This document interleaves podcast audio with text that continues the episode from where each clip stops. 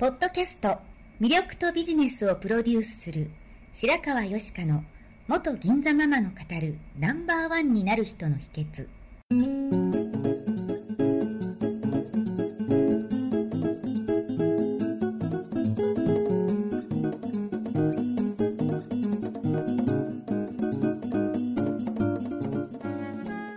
外資系企業の OL から銀座のナンバーワンホステスそしてママに。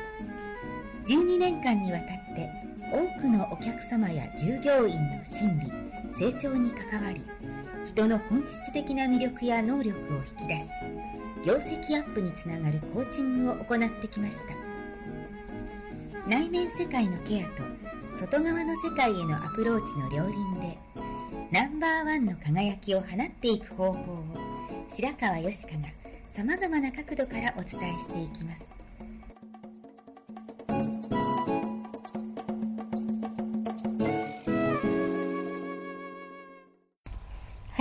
にちは。魅力とビジネスをプロデュースする白川よしかのナンバーワンになる人の秘訣を始めたいと思います。まずはじめにお詫びをしなければなりません。何についてかと言いますと、え前回ですね、お金が巡る財布の使い方を出版された川辺典子さんをゲストにお迎えして、えその時の前半をお届けしたのですが、えなんとなんとですね後半がちゃんと録音されてないということが発覚してしまいました。もうなんてことだってことで本当にショックなんですけれどもね。後半戦ではお金との距離感と男性との距離感はとても似ているという面白くてとてもいいお話でしたので、まあ、同じものは無理としても改めて何らかの形でまた収録してお届けしたいと思ってます。そして今回はいただいていた質問の中で落ち込んだ時はどのように対処していますか？というのがありましてまさに今回の私の状況にジャストインタイムでしたので今回はこの落ち込んだ時に気持ちを立て直す方法ということでお話ししていきたいと思います。私ですね今週は風邪と花粉症と結膜炎というもう非常にコンディションバッドな状態でいざポッドキャストをアップしようと思ったら収録ができてないと。本当にもう自分の間抜けさ加減にすごく落ち込んじゃったんですけれどもね。たまたま友人のコンサルタントの方と連絡が取れて今から会おうっていうことになってあったんですね。そこでもう自分の気持ちを聞いてもらって美味しいご飯を食べてもうその日はもうゆっくり寝てですね。で気持ちを切り替えて今日このようにお話をしています。まずですね落ち込んだ時に気持ちを立て直す方法としてまず大きく2つにざっくり分けると問題や気分にしっかりと向かい合うというアプローチと逆にもう考えるのをやめて気分転換をしましょうという2つのアプローチがあると思うんですね。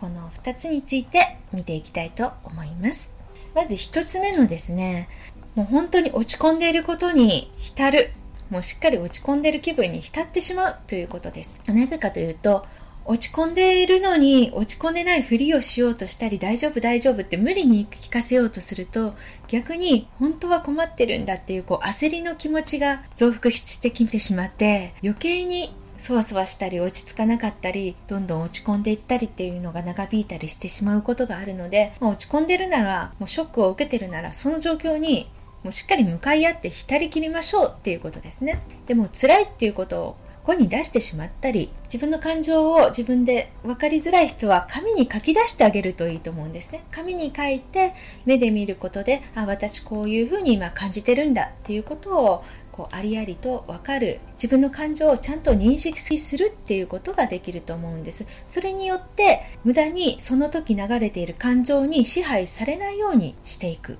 ということができます外の視点に立って自分を見ることができるようになるってことですね。でもうそのコンサルタントの友人は落ち込むと本当浸りきるらしいんですね。浸りきって諦める。諦めるってあの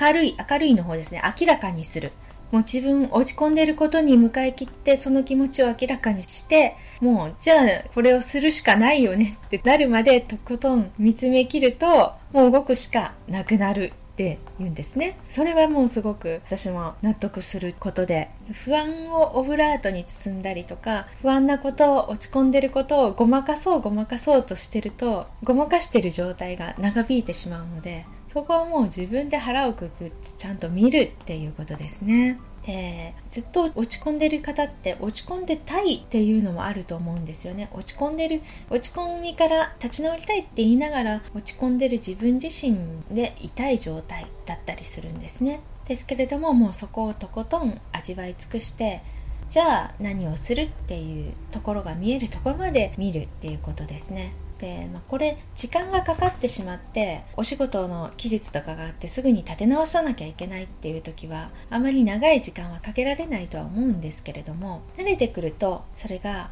割と短時間で明らかにするっていうことができるようになってくるのかなっていうふうに思います。そしてあのそのことをですね信頼できる人に話す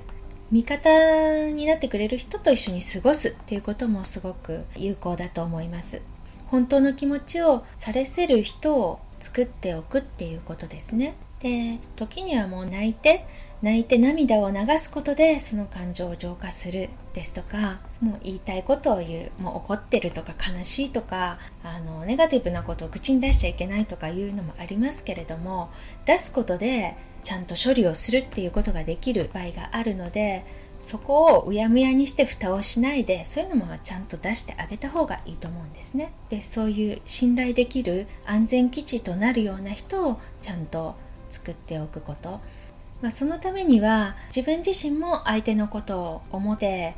お付き合いできるような長い目で見てお付き合いできるような人を持っておくっていうことですよね。はい。次に逆にもう考えるのをやめてみるっていうことです。気分転換してみましょうっていうアプローチです。これは頭の中だけじゃなくて体感を伴うことをやるとすごく効果的だなって思ってます。例えば深呼吸をして息を深く吸って吐いてその時の自分の状態を変えてみる。自分が切羽詰まったり落ち込んでいる時ってこう呼吸が浅くなったりしてしまっているので呼吸を整えていい状態にしてあげるっていうことですね。あと太陽の光を浴びてみる。これはまあ晴れた日じゃないとダメですけれども太陽の光が当たるだけで、まあ、セロトニンがっていうねあの明るくなれる脳内物質が出たりですとか気分が良くなるっていうのは実感したことがある方多いんじゃないかと思います。と、まあ、物理的に体を温めることですね。あったかいお風呂に入ってあげたり体温を上げてあげる。血行を良くしてあげるっていうことですね。あとはアロマですとか良い香りを嗅ぐとは運動をする。運動して汗をかく。あと部屋をきれいにお掃除する。あとは美味しいものを食べる。他には移動するっていうのもいいですね。自転車や飛行機に乗ったりこうちょっと旅に出てみたりして移動してあげる。視覚や体感覚を変えてあげるっていうことですね。で最後寝る。寝るってことです。もう私はあれこれ考えてもしょうがない時は寝ます。とりあえずもう寝ます。もうね、寝れないっていうなお悩みの方もいらっしゃるかもしれないですけれども、まあ、体動かして疲れて寝ちゃいますね。で本当にぐるぐるぐるぐる考えてもしょうがないことずっと考えててももうしょうがないのでそういう時はもう思い切って寝ちゃうってことですね。で気分を変えてじゃあ立て直しますっていう時にですねうん考えるのがそのこれからしようと思ってることつまずいたことそれはやめてもいいんではないかやめてもいいことじゃないかとかその方法じゃない全く別のアプローチがあるんじゃないか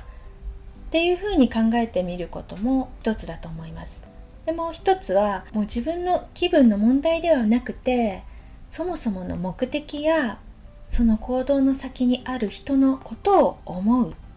ていうことですね。例えばあの私が今回も落ち込んじゃってポッドキャストは今週はアップしないわっていう選択もあると思うんですね。だけれどもその例えばまあ、後半戦を楽しみにしていてくださった方がいたとしてそれが何の連絡もなく何の報告もなくアップされなかったらどうしたんだろうって思いますよね。残念だなって思われる方もいらっしゃるかもしれない。でもこうして、まあ、収録できなかったことをお知らせしてしかもその自分が落ち込んだ時にどうやって対処していったのかっていうことをお話しすることで、まあ、そのことが役に立つ方もいらっしゃるかもしれないですよね。そういうふうに思ったら、あ、これはちゃんとお話ししておこうっていうふうに思うわけですね。もし私はもうこれは何もしなかったとしたら、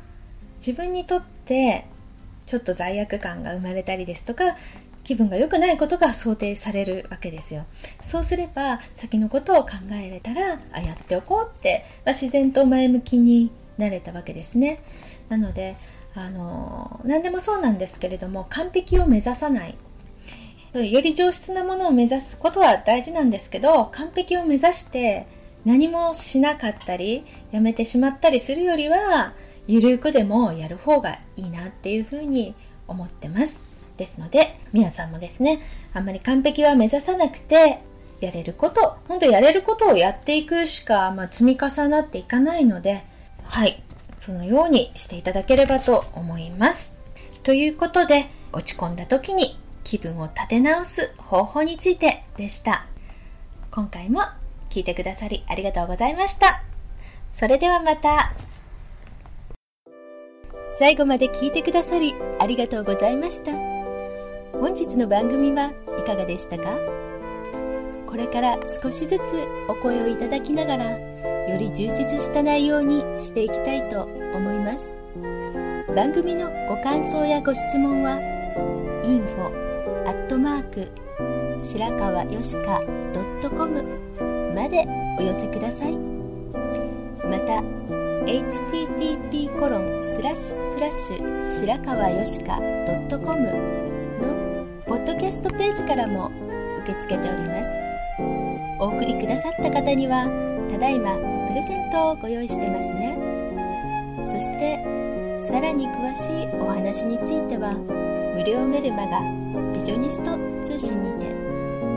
こちらはサイトにある登録ボタンから簡単にお申し込みしていただけます。もっと深いお話はいつかあなたと直接交わせますことを楽しみにしております。それではまた。